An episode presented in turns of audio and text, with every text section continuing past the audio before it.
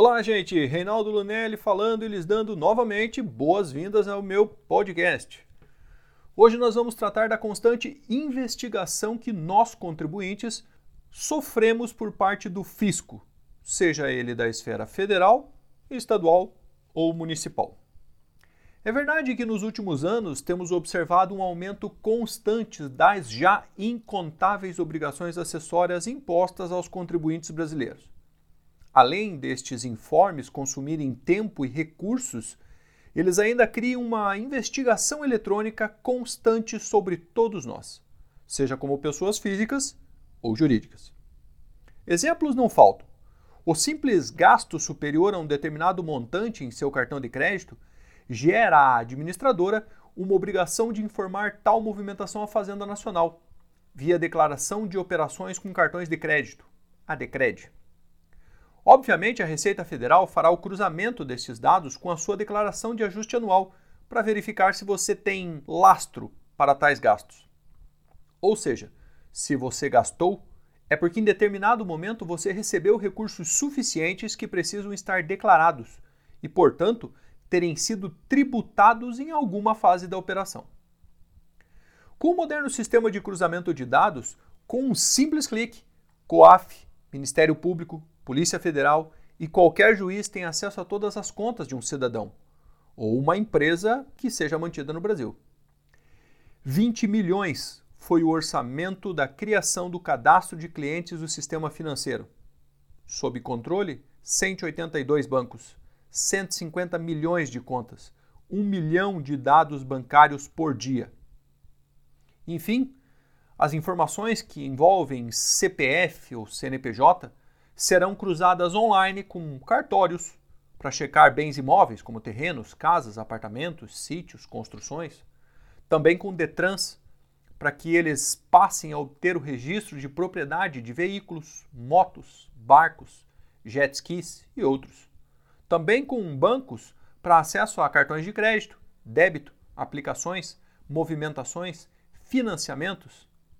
Ah, e com empresas em geral, que além das operações já rastreadas, como folha de pagamento, o FGTS, o INSS, o imposto de renda retido na fonte, passam a ser cruzadas as operações de compra e venda de mercadorias e serviços, incluídos os básicos como luz, água, telefone e saúde, bem como os financiamentos em geral tudo através da nota fiscal eletrônica. Estes cruzamentos ocorrem nos âmbitos municipal, estadual e federal, amarrando cada pessoa física e pessoa jurídica através de cruzamentos dos últimos cinco anos. É, o nosso sistema de rastreamento é de fato um dos mais modernos e eficientes já construídos no mundo. E já está operando praticamente por inteiro.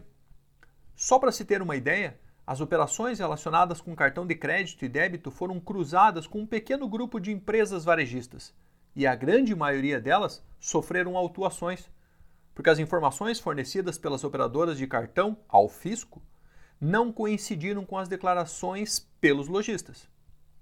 Este cruzamento das informações deve em breve se estender a um número muito maior de contribuintes, porque o resultado foi satisfatório aos olhos do governo. São inúmeras declarações acessórias que os órgãos fazendários exigem e que permitem conhecer detalhes de renda e consumo dos contribuintes.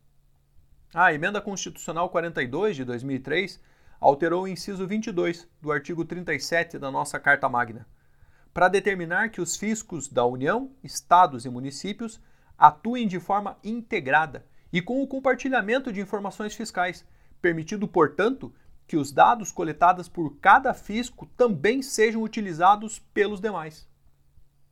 Então, vivemos num estado totalitário, fiscalizador, impositivo, normalizador, regulador e altamente controlador. Um pequeno erro, mesmo que involuntário, em sua declaração de imposto de renda, poderá inclusive gerar uma acusação de sonegação fiscal, que é crime segundo a base legal vigente.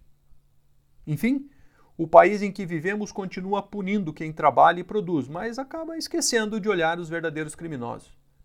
Estamos caminhando a passos largos para um sistema de total controle das operações realizadas por empresas e cidadãos. Este é o nosso reality show, com a desvantagem de não haver prêmio nos esperando ao fim. O que nos espera? Talvez multas, encargos e acusações de crimes fiscais. O brasileiro de bem pede socorro, enquanto as instituições se degladiam na contramão do desenvolvimento social e ético. Aonde vamos parar? Não sei te responder.